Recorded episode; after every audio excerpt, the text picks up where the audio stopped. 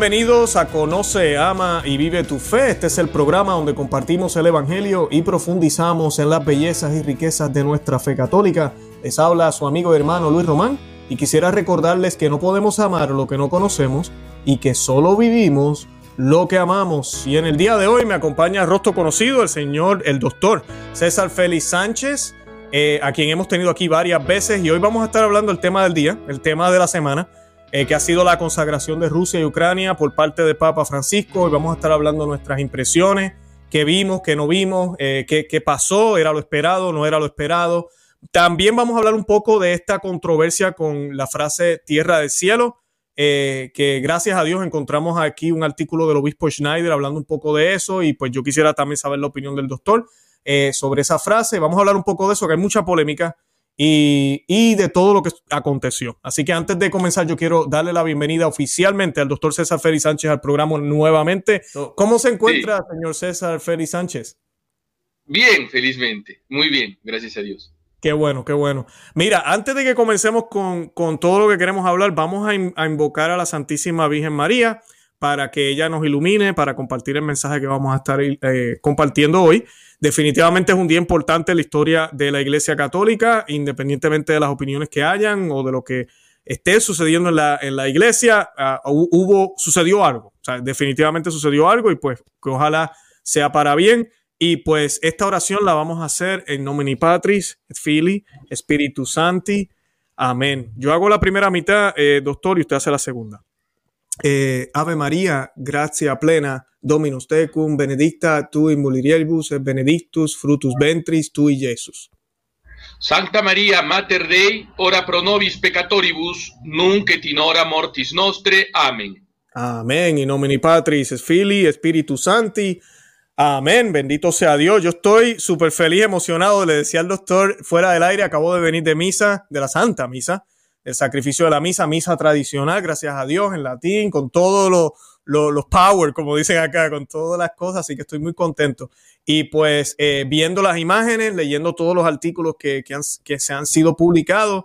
Y pues yo quisiera comenzar con eso, eh, doctor César Félix Sánchez. ¿Qué, ¿Qué nos puede decir de lo que sucedió en el día de hoy en la consagración? Bueno, eh, ha sido un acto verdaderamente sorprendente el que de todos, el, de, y de todas las épocas haya sido esta y este Papa el que hayan consagrado eh, Ucrania y Rusia al Inmaculado Corazón de María, pero ocurrió, ¿no? Ocurrió, el Papa se atuvo a la fórmula eh, que había anunciado, ¿no? La hizo sentado mientras los cardenales estaban arrodillados y bueno, cuando uno lee la fórmula uno encuentra muchas cosas eh, del estilo de Francisco, ¿no? La fraternidad universal, eh, el llamado a la paz, ¿no? También eh, uno de las... no hay, por ejemplo, una mención al gran pecado del aborto, al problema de la ideología de género, de esas cosas que destruyen a la humanidad, pero sí, quizás porque tenía que ver con el contexto internacional, una referencia a unos extraños pecados contra la las obligaciones de la comunidad internacional, ¿no? Entonces, pero bueno, fuera de este ripio demagógico al que siempre nos tiene acostumbrados el Papa, la consagración en cuanto a su fórmula, sí, fue una consagración al Inmaculado Corazón, especialmente de Rusia y Ucrania, pero también del mundo, ¿no? Entonces, habrá sido la más óptima de las consagraciones posibles, no lo creo, porque siempre se puede estar mejor, ¿no? La Virgen y Dios la aceptarán y se provocará un cambio histórico fundamental a partir de este momento. El que viva lo verá. Y por eso, para saber los frutos que va a tener esta consagración, esperemos que tenga los máximos frutos, habrá que esperar unos años, ¿no? Para ver cómo va a ocurrir eh, el, devenir de la iglesia y del mundo a partir de esta consagración. Pero de todas formas, peor es nada, ¿no? Claro, no. no, definitivo. Algo que sí sucedió, yo escuchando eh, eh, varios de los analistas y viendo la información Además, yo tuve hace poquito de entrevistado a, del Fátima Center, entrevistamos a David Rodríguez, y este es el primer papa que menciona a Rusia. Como dices tú, es, curioso la ironía, tiene que ser en esta época, este papa, y muchos decimos, ah", pero eh, así es la vida, así a veces son los designios de Dios, así es la providencia de Dios también. Eh, él sí mencionó a Rusia, usó la palabra consagración, dijo Inmaculado Corazón también, eh, eso era lo que se pedía. Ahora, hay otras cosas alrededor, como tú mencionaste, que podríamos debatir y de argumentar. Están de más, no deberían estar ahí, le quitan, lo que sea, le añade, lo que sea. Pero lo que se tenía que decir sí se dijo. Eh, esa sí ha sido una sorpresa y muchos debaten. hay unos que dicen, no, esta, esta consagración es la que es. Otros dicen, el tiempo dirá pero sí definitivamente es la primera que se menciona a Rusia, que un papa menciona a Rusia eh, completamente. Ah, y eso yo creo que, que pues eh, es escuchado en el cielo, porque es el, el, hombre, el individuo pecador, como tú y yo lo somos, sentado en la silla de Pedro.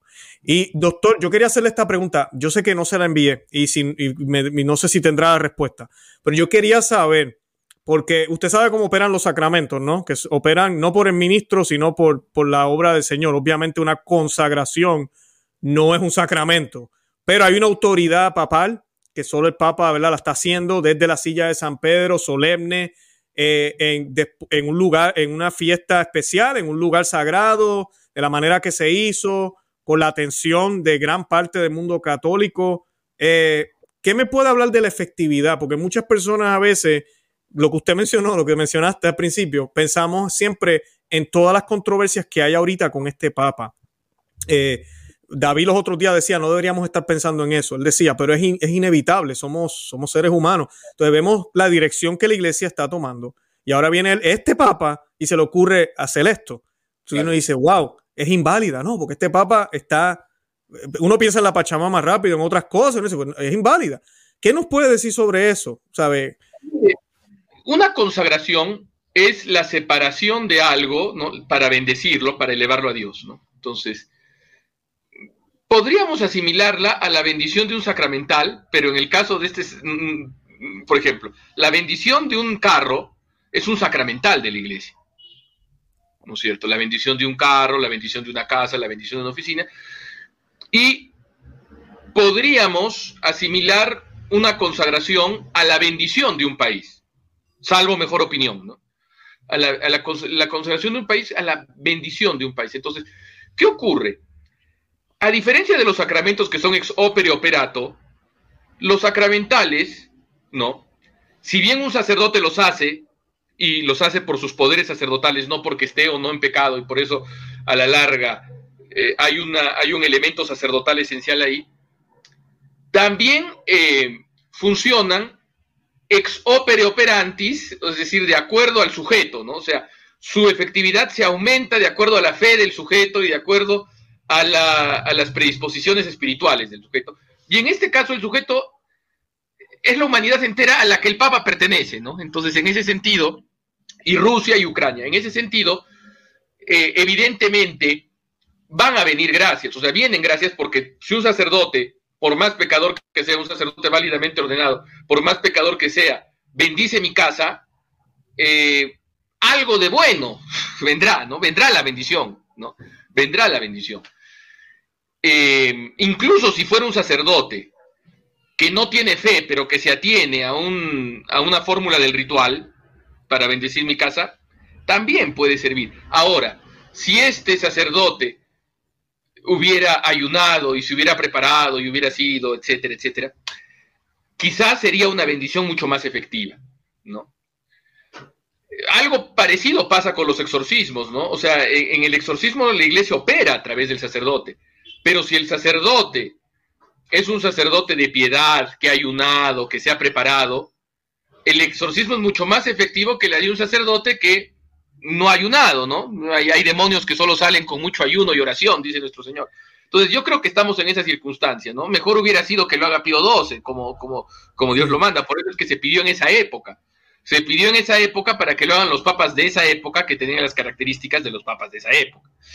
En cambio, ahora estamos en la circunstancia en la que estamos, pero yo creo que más allá de asimilar el pedido de la Virgen en, Fátima a una bendición que tiene semejanzas a la bendición de una casa, a la bendición de un país, hay que tener en cuenta que este es un pedido extraordinario de la Virgen, donde enfatiza la figura del Papa.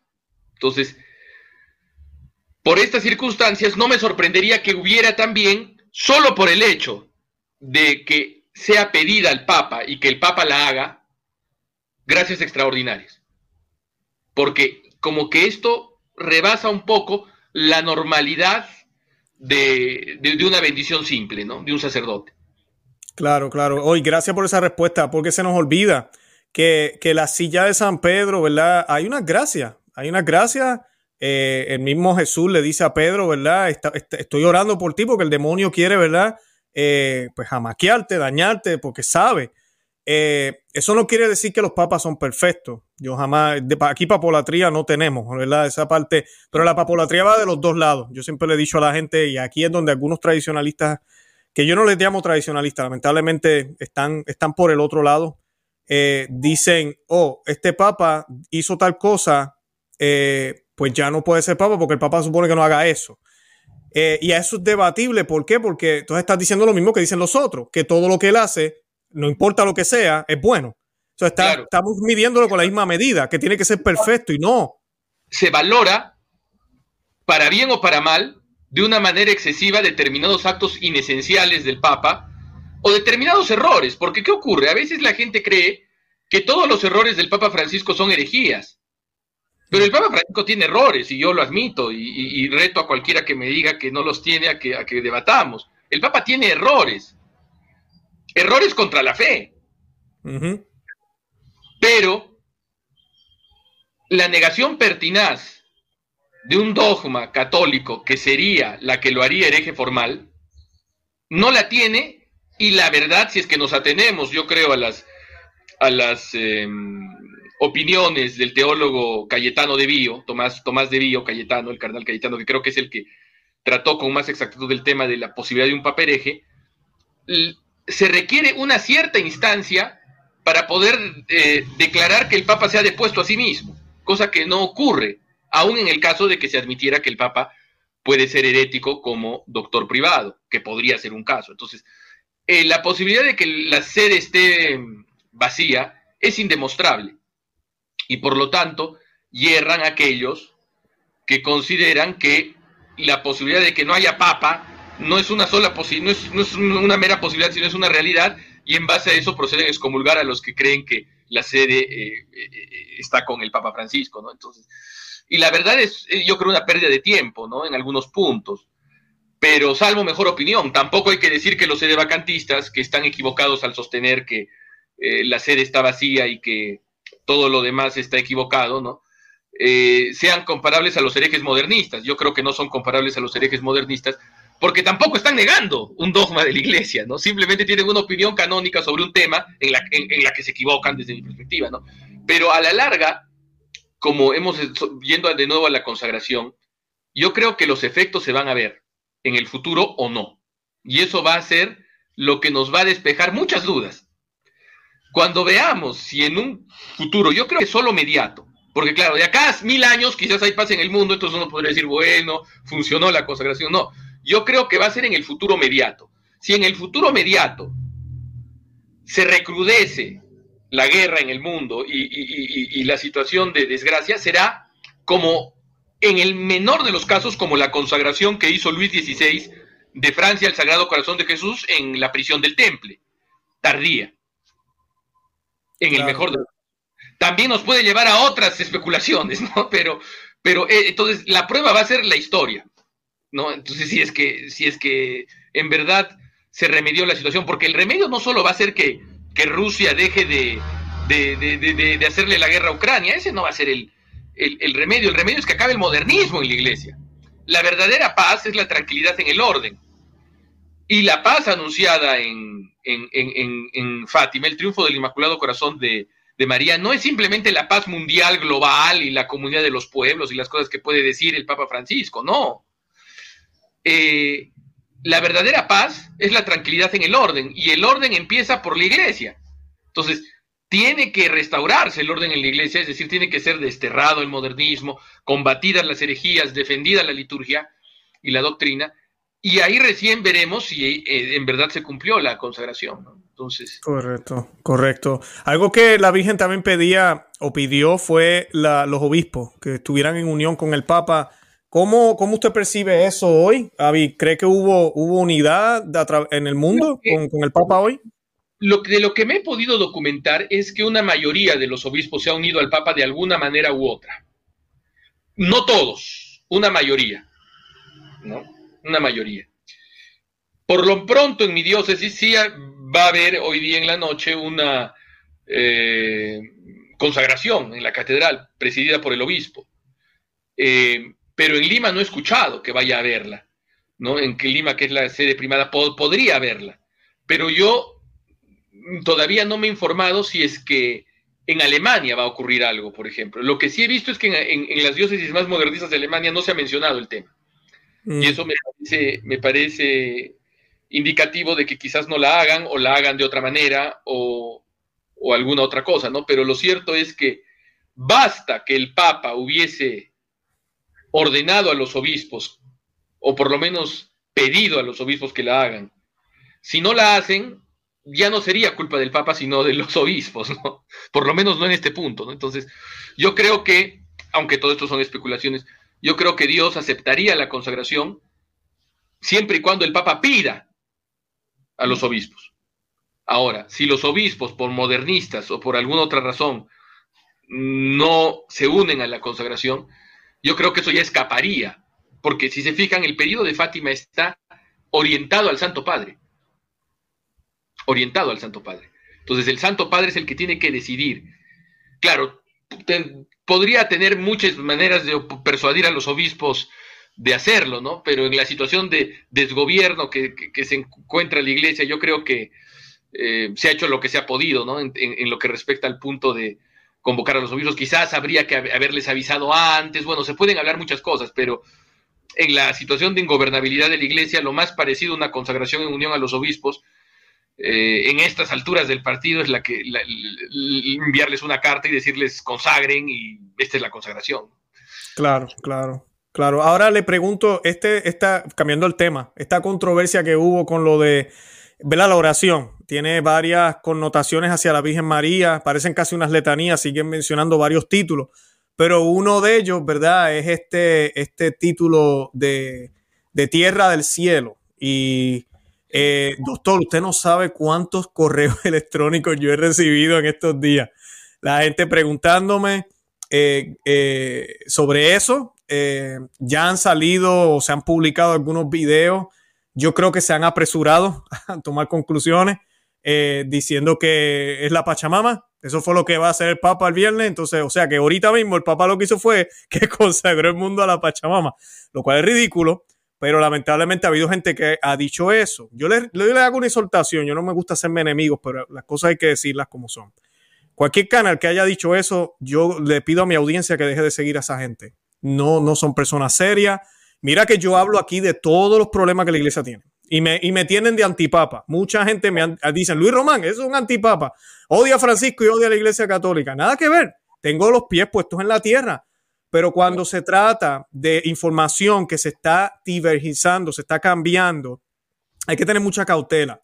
Eh, y sí, ok, el, título es un poco extraño, Tierra del Cielo, pero cuando empezamos a mirar las traducciones, vemos lo que el Vaticano eh, publicó y también, gracias a Dios, encontré hoy, hoy vine a encontrar un artículo del obispo Schneider que le concedió a Dan, Dan Montana, se llama ella, Diana, Diana Montana, eh, que es muy seria. Ella trabaja para Laisa y para varios periódicos en Italia. Y, él reporta exactamente lo mismo que, también habían dicho otros medios sobre, sobre el origen de esa, de esa frase, que lo que significa tu tierra del cielo vuelve a traer la armonía de Dios al mundo. Esa es la expresión ¿verdad? Que, se, que se está usando. Fue tomada de un himno monástico bizantino, eslavo, y significa poéticamente la unión del cielo y la tierra, que podemos contemplar en María, asunta al cielo. Ahora, en otros idiomas, lo que pasa como el inglés, el inglés se utiliza earth. Entonces, earth, uno piensa, por ejemplo, eh, un pedazo de, del, cielo, ¿verdad? Suena mejor. El planeta Earth, planet Earth, ¿verdad? Planeta Tierra, en español es tierra. Claro, en inglés la palabra tierra se traduce como soil. Entonces, soil, el suelo, la tierra, e, e, es, es así la tierra, tierra, you know. Entonces, uno no dice eh, planet soil, tú dices planet Earth, you know.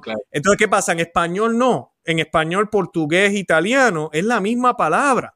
Es tierra o tierra. Entonces, el obispo Schneider, yo voy a compartir el enlace, porque no voy a ponerme a leer todo el artículo, pero él habla eh, historia de diferentes lugares donde sí se utiliza ese término y él explica un poco de por qué la traducción sí trae problemas y que sí hubo un problema con la traducción. Él hace unas recomendaciones de cómo debió haber sido, pero, pero él explica que no es nada que ver con la Pachamama. Yo entiendo los, los miedos de la gente, claro, porque no, es totalmente. La gente está traumada. Traumada, evidentemente. Tantas extravagancias que ha habido, la gente está traumada. Pero yo creo que hay suficientes motivos reales para escandalizarnos claro. de la iglesia en los últimos 50 años, como para añadir elementos eh, que a veces son indemostrables o a veces hasta ridículos un poco para tratar de escandalizarnos. Ya es, o sea, el no sordo, ¿no? Ya hay suficiente motivo para escandalizarnos que otras cosas que eh, de verdad, cuando uno las ve, incluso eh, hay que tener en cuenta algo, ¿no? Hay que salvar la intención en muchas ocasiones, ¿no? Cuando hay, cuando hay una ambigüedad de este tipo, se salva la intención. ¿Por qué? Porque aquí eh, no hay una intención doctrinal. Por ejemplo, a mí me, asusta más que Tierra del Cielo, que es una expresión de, una liturgia tradicional, ¿no? como es la liturgia eslavónica antigua, ¿no? Eh, esos pecados contra la comunidad internacional. Eso sí me, parece contra la comunidad de, naciones. Hemos, nos, hemos obligado, nos hemos olvidado de nuestras obligaciones con la comunidad de naciones.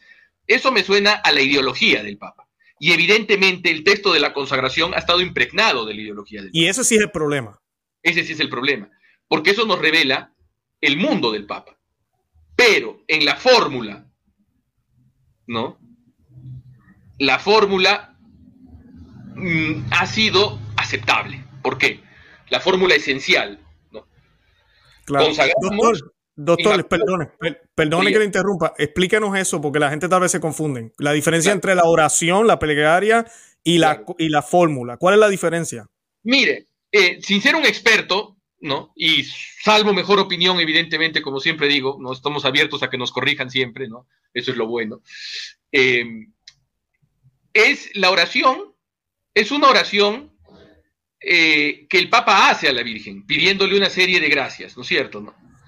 Y la consagración es el acto mismo donde se bendice, se ofrenda lo consagrado a, eh, a la Virgen y por intermedio de la Virgen, evidentemente, a nuestro Señor Jesucristo, dado que la Virgen es eh, mediadora de todas las gracias y corredentora mal que le pese al Papa Francisco, ¿no? Claro. Entonces, La oración es la oración de la consagración, es la oración que acompaña la consagración, por eso se dice que es la oración de la consagración.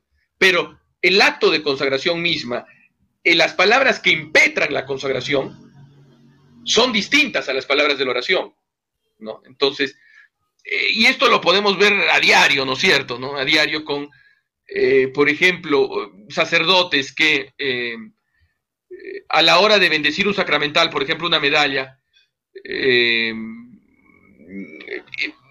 aumentan cosas, ¿no? Aumentan cosas, pero a la larga bendicen la medalla, ¿no?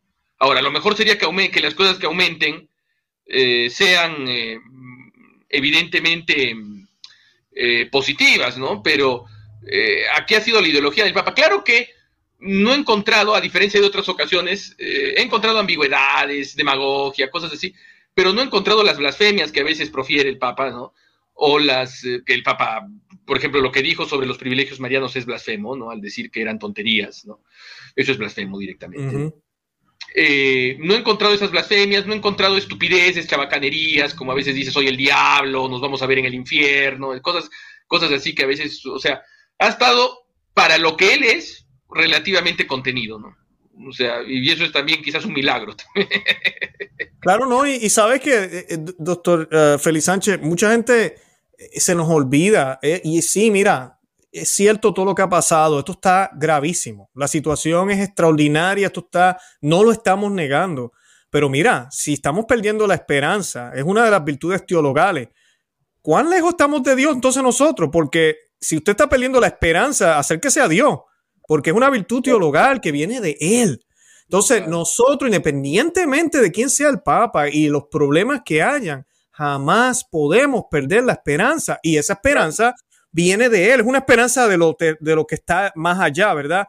Pero se manifiesta en las realidades que también tenemos aquí. Entonces, tenemos que orar por el Papa teniendo la esperanza, la fe, la esperanza y teniendo la caridad de que, mira, es posible que se convierta, pueden suceder milagros. Han habido historias de papas que han sido, que han permitido y han hecho cosas toda su vida y casi ya cuando al final de, morirse casi, se reivindican, hacen unas cosas que, no, no, era lo que se esperaba. Por eso hay que redoblar, hay que redoblar las oraciones para que el Papa se convierta. Hay que redoblar, y esto ya es, podría ser un primer indicio, ¿no? Podría ser un primer indicio, ¿no? Eh, nunca hay que perder la, esperanza en que Dios eh, tiene un plan para la historia y que todas las cosas que ha permitido son por algo, ¿no? Claro. Son por algo. Y que el Papa puede convertirse, el Papa puede volver a la fe de su infancia, el Papa puede volver a la fe de su infancia. Y la fe de su infancia fue católica. Yo no sé hasta qué, hasta qué punto, ¿no? Pero eh, puede volver a la fe de su primera comunión, ¿no? Eh, y, y, aunque no lo haga, eh, el hecho de que haya realizado la consagración es mejor que no la haya realizado, porque Incluso yo en algún momento imaginé alguna cosa sincrética, que iba a invitar un ortodoxo, algún ortodoxo medio modernoso, que no se hubieran dejado los ortodoxos, ¿no? Pero siempre se puede encontrar algún extravagante para hacer algún, alguna travestía, ¿no? Pero no ha ocurrido eso. Y en ese sentido yo creo que eh, se nos quita un peso de encima, ¿no? Yo hasta el último momento yo dije, aquí puede venir alguna sorpresa, ¿no? y ha sido, al margen de la ideología del, Papa, ¿no? que son temas muy opinables, esto de la comunidad de naciones, esta condena al nacionalismo, que también puede tener un, un sentido, porque también condena al nacionalismo en esa oración, ¿no? que puede tener un sentido positivo, evidentemente, si se entiende el nacionalismo como una ideología totalitaria, ¿no? una ideología moderna, una ideología revolucionaria. Pero si se entiende el nacionalismo como el Papa lo quiere tratar de entender en otras ocasiones en, eh, conversaciones políticas que ha tenido, que el nacionalismo, la soberanía nacional, ¿no? Entonces, ahí sí la cosa es complicada, pero como dije, son elementos ambiguos, ¿no? Que en un contexto litúrgico, como es la oración, podrían llevar a que salvemos la intención, porque no es un eh, contexto directamente polémico político, donde podamos interpretar las cosas desde un contexto polémico político, donde evidentemente lo lógico sería darle la peor de las interpretaciones, ¿no? Sino en este contexto litúrgico podemos decir que es el Papa en cuanto Papa hablando. Y si es el Papa en cuanto Papa hablando, no necesariamente la interpretación que tengamos sea la interpretación de, Francisco, sino la interpretación de la Iglesia que está actuando eh, en la función sacerdotal del Papa, ¿no? Entonces, claro. hay que... Sí, sí, sí. Entonces, en ese sentido, yo estoy, no estoy tan espantado no estoy relativamente tranquilo y contento con lo que ha ocurrido hoy día, ¿no? Yo también, yo esperaba algo más también y pues no, no, no sucedió, por eso queríamos esperar a que sucediera para poder eh, tomar, ver qué, qué, pasó y discutir de esto. Ahora, otra cosa que a veces me dice la gente, y ya que usted habló de historia, quisiera que me hablara un poquitito sobre esto, porque la gente ve que el Papa, eh, y esto lo hablaba yo también con David, consagrar, ¿verdad? Es separar, lamentablemente en cierto sentido todo fue consagrado hoy, toda la humanidad, todo, lo cual es bueno, pero pues no se separó nada, todo se consagró en cierto sentido, pero él como quiera dijo especialmente Rusia y Ucrania. Entonces algunas personas decían, pero ¿por qué eh, Rusia? Debería ser Estados Unidos y Ucrania porque está sufriendo. Pero Estados Unidos que son los que promueven el aborto, promueven yo no sé qué. Entonces la gente como que no entiende cuál es la insistencia con Rusia. Eh, y esa sería mi pregunta, ¿verdad? ¿Qué papel ha tenido, verdad, eh, esa revolución que hubo en Rusia? Que la gente se la ha olvidado. La revolución que hubo en Rusia en 1917, el mismo año que la Virgen de Fátima eh, eh, tiene sus apariciones, 1917. ¿Qué papel tuvo Rusia antes de esa revolución con la cristiandad, verdad? Y, y cómo eso cambió luego. Y es una pregunta muy interesante aquí tenemos un libro, se ve un poco por acá, bueno, la, la, que es de la Rus de al hombre nuevo soviético del padre, la misión providencial de Rusia del padre Sainz, del padre Alfredo Sainz. Es un libro muy interesante porque fue escrito en los últimos momentos de la Unión Soviética de, y nos habla mucho de historia, de la historia religiosa de, de Rusia. ¿no? Recordemos que el ancestro común tanto de Rusia como de Ucrania es el Rus de Kiev, ¿no? que fue este primer reino de los eslavos orientales que se convierte al catolicismo por, eh, en la persona de su rey, que era el príncipe Vladimir de Kiev, San Vladimir. Y el hijo de San Vladimir, Yaroslav, hizo una cosa muy interesante, ¿no? Voy a permitirme leer un breve fragmento del, del, libro. Eh, Yaroslav dio un gran sostén al desarrollo de la vida cristiana. En 1037 mandó construir en Kiev la espléndida Catedral de Santa Sofía. Eh, todavía hoy en pie semejante a su homónima de Constantinopla. En esta catedral se encuentra el admirable museo, eh, perdón, el admirable mosaico de la Virgen Orante sobre el muro del presbiterio llamada ahora parece inamovible por haberse conservado intacta durante los saqueos de los tártaros, que destruyeron varias veces la ciudad y haber sobrevivido a las depredaciones de los bolcheviques. No en vano Yaroslav consagró la ciudad de Kiev y todo el pueblo a la Madre de Dios, solícita auxiliadora de los cristianos. Entonces, tenemos en el año 1037, antes del cisma de, de los griegos, antes del 1054, a un príncipe consagrando su reino a la Virgen. Yo creo que es una de las consagraciones más antiguas a la Virgen. Y es legítima porque están en unión con la iglesia. Están en unión con la iglesia todavía. Ojalá, o bueno, que se haga la voluntad de Dios, porque como la, la historia tiene simetrías extrañas, a lo mejor la primera consagración fue la de Yaroslav, y la, historia tiene simetrías interesantes. No hemos visto esta primera consagración que hace Yaroslav eh, de un país a la Virgen. Probablemente, a lo, y, era, de, Rusia, de, del Rus de Kiev. Ojalá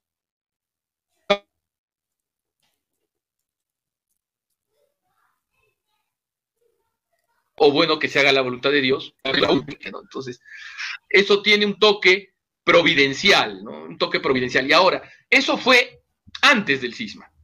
Luego viene de, Oriente.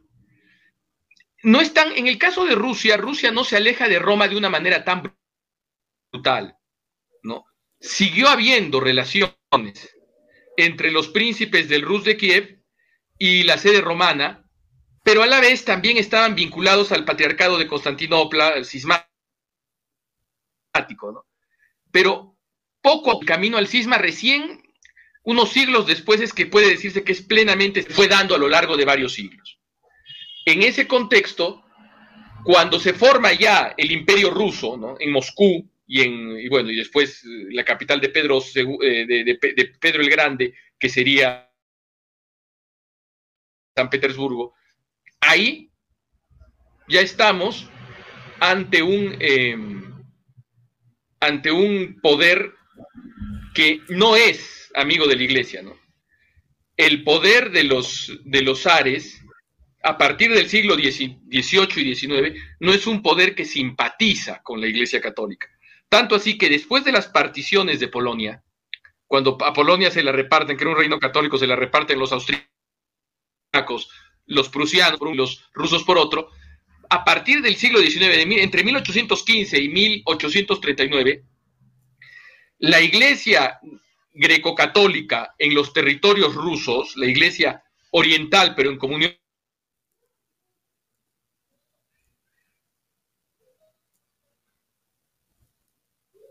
es destruida por los ares.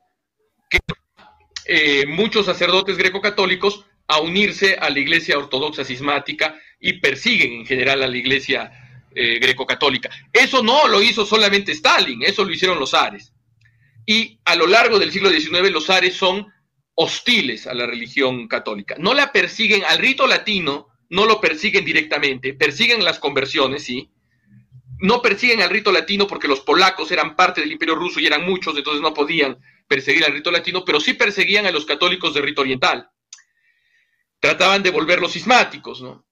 Y eso, la, Rusia zarista, ¿ah? no la Rusia comunista. Cuando la Rusia se vuelve comunista, la persecución es aún más demencial. Pero ¿cuáles son los errores de Rusia? Los errores de Rusia no son simplemente la persecución a la iglesia, cosa que es un, horror terrible, sino son errores doctrinales, ¿no? Entonces, y no es simplemente el marxismo, porque el marxismo es un invento alemán, ¿no? Entonces serían los errores alemanes, ¿no?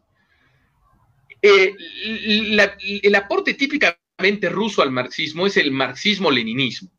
Lenin es el líder de la revolución rusa, de la revolución bolchevique, y transforma el marxismo, lo hace aún más violento, más maquiavélico, y toma un aspecto muy especial el leninismo, que es, eh, ya no busca partidos de masas el comunismo con Lenin, sino busca partidos pequeños de revolucionarios electos, una vanguardia, como le llaman, secreto, que acabe controlando muchos frentes de fachada y a partir de ahí transforme la sociedad. Y es curioso, pero aquí otro libro, me permitiré enseñar otro libro que es La Revolución Rusa de Richard Pipes, no creo que no se ve bien por el reflejo, pero bueno. Y en este libro se habla de algo muy interesante respecto a los primeros frutos de la Revolución Rusa. Habla sobre el primer terror rojo, el terror rojo que Lenin instaura en Rusia en entre el año 18 y 19, y dicen lo siguiente, quienes ahora vivían bajo el dominio bolchevique se sorprendieron en una situación sin precedentes en la historia de la humanidad. Había tribunales para delitos comunes y para delitos contra el Estado, pero no leyes para guiarlos en sus procedimientos. Los jueces, carentes de cualificaciones profesionales, condenaban a los ciudadanos por delitos que no estaban definidos en ninguna parte. Los principios de no hay delito sin ley y no hay pena sin una ley que habían guiado desde siempre la jurisprudencia occidental y la rusa desde 1800 desde por la borda, como si fueran lastres inservibles. Eh, la situación impactó a los contemporáneos de la época como algo extremadamente inusual. Un observador hacía notar en abril de 1918 que en los cinco meses previos no había habido condenas por saqueo, hurto o asesinato, exceptuando los escuadrones de ejecución y los linchamientos masivos, y se preguntaba dónde habían ido a parar todos los delincuentes, ya que los antiguos tribunales habían tenido que lidiar con una cantidad ingente de juicios antes de la revolución. La respuesta era, por supuesto, que Rusia se había vuelto una sociedad sin ley. Entonces, el fruto del leninismo en Rusia es haber creado una sociedad sin ley, donde solo existe la voluntad del tirano, de un tirano ateo, de un tirano enemigo de la familia y enemigo de la propiedad privada. Y ese error de Rusia sigue más vivo que nunca, en Occidente especialmente. Cuando uno ve, por ejemplo, yo he leído un artículo acerca del estatus de cómo están las facultades de leyes en Estados Unidos ahora con los estudiantes y cómo los estudiantes critican a profesores solo por el hecho de haber sido abogados defensores de, por ejemplo, acusados de acoso sexual.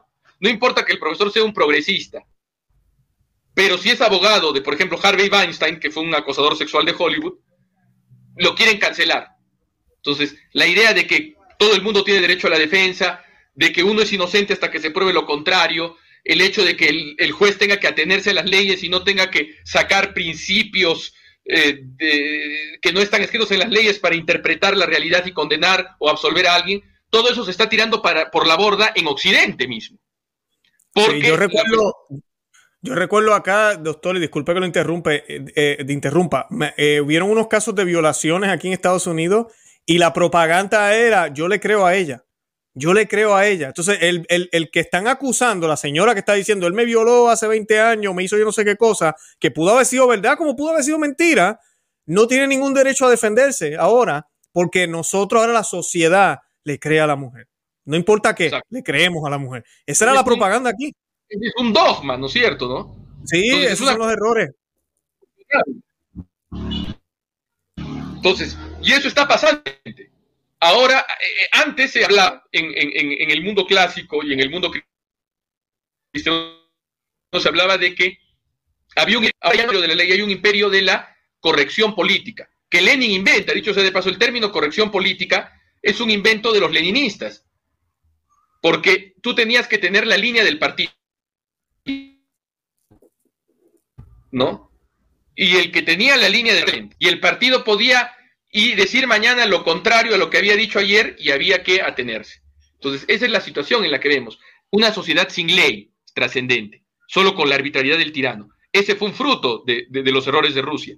Y cuando uno revisa las epístolas de San Pablo, especialmente la epístola a los tesalonicenses, donde habla de la llegada del anticristo, ¿cómo le llama San Pablo el anticristo? El anomos, el sin ley, el hombre de iniquidad, ¿no? Entonces, no es que los errores de Rusia hayan desaparecido, están más vivos que nunca y especialmente fuera de Rusia, ¿no?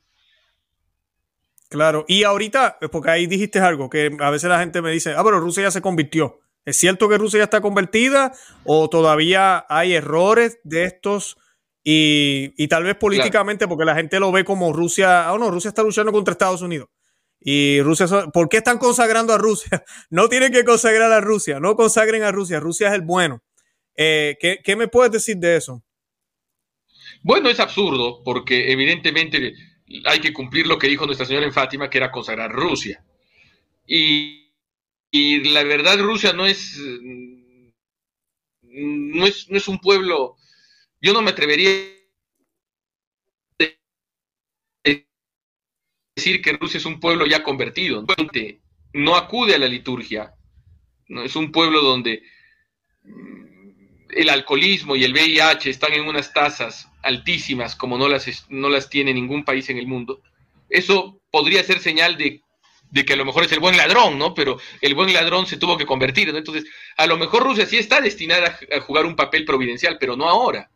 No ahora, porque la invasión que ha hecho Putin a Ucrania, al margen de que los de Zelensky no es un ángel del cielo, es una invasión que está generando muchos problemas a los ucranianos, evidentemente, al mundo en general y a Putin también, ¿no? O sea, nunca Putin ha estado más débil que ahora, ¿no? Entonces, eh, es un acto que cada vez asume visos de ser contraproducente. Rusia todavía no está convertida, ¿no? No solo por el hecho de que es un país que tiene profundos problemas morales, ¿no? Eh, y una, eh, sino también porque incluso los, la mayor parte de rusos que tienen todavía una concepción religiosa del mundo son ortodoxos. Y eso quiere decir que al margen de las bondades y, cosas que las iglesias orientales puedan conservar, las iglesias sismáticas orientales puedan conservar, no son católicos. Y, lo que, y el designio de Dios para todos los pueblos es que se reduzcan al gremio de la Santa Madre Iglesia Católica Apostólica Romana, que es una, ¿no es cierto? En ese sentido, la, conversión de Rusia todavía no se ha producido. Correcto, y, hace todo el sentido entonces que hoy el Papa Francisco haya consagrado especialmente, porque consagró a toda la humanidad, pero especialmente a Rusia y a Ucrania. Eh, yo quería aprovechar, porque ya se nos está acabando el tiempo, ¿verdad? Pero quería, ya el Papa hizo esta consagración, podemos decir, ¿verdad? Eh, ¿Qué podemos hacer nosotros, los laicos? Porque es bien fácil como que, oh, ellos allá, pero y yo como católico, ¿qué, qué, cuál sería tu, tu invitación a los que están viendo el programa? Yo creo que los que todavía no lo hayan hecho, que empiecen a, eh, y que los que lo han hecho, que lo sigan haciendo, a cultivar la devoción al Inmaculado Corazón de María a través de la comunión reparadora de los cinco primeros sábados. ¿no? El rezo del rosario diario, la consagración personal a María según el método de San Luis María Griñón de Montfort, cosa que quizás muchos de nuestros eh, televidentes hayan hecho. Entonces, todas estas cosas son eh, formas de hacernos dignos de, del reino de María, ¿no? Que es este momento de, paz prometido, ¿no? Eh, que, nos espera si es que aceptamos el llamado que nos hace la Virgen y colaboramos con la gracia, ¿no? Exacto, exacto. No, excelente, doctor César Félix Sánchez, gracias por el tiempo, de verdad, gracias por el tiempo. Eh, de verdad que tenemos un programa que vamos a estar publicando la semana que viene, no lo hemos publicado todavía, que sé que le va a encantar a la gente. Vamos a estar hablando de la pasión de la iglesia. Ahorita en Cuaresma es un tema eh, necesario, pero vamos a enfocarlo en lo que está sucediendo en la iglesia. Y pues el doctor César Félix Sánchez nos ha preparado tremenda, tremenda clase. Así que no se pierdan ese programa. Eh, se nos frizó la imagen ahí un poquito, yo no sé si se me va a ir, pero nada, de verdad que ha sido un honor tener al doctor César Félix Sánchez con nosotros y nada, estaremos eh, pues en, comunicación con él. Yo voy a compartir, compartir también el, lo que el obispo Schneider dijo sobre la consagración, que me parece interesante. a la línea con nosotros también, gracias a Dios. Y lo que habló sobre este supuesto eh, Pachamama y mención de la Madre Tierra en la consagración, para que todos estén tranquilos con eso también y tengan información para, para informarse.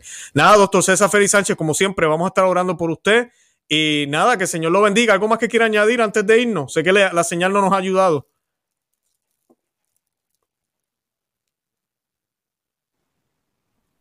agradezco mucho Luis y en unión de oraciones y en este día de la Anunciación y de la consagración de Rusia y Ucrania a la Virgen, esperemos que Dios tenga bien apiadarse de la iglesia y de la humanidad y darnos un tiempo de paz, ¿no? Amén, que así sea, de verdad que sí. Bueno, con eso nos despedimos, de verdad que los amamos en el amor de Cristo y Santa María, ora pro nobis, que Dios me los bendiga. Bye bye.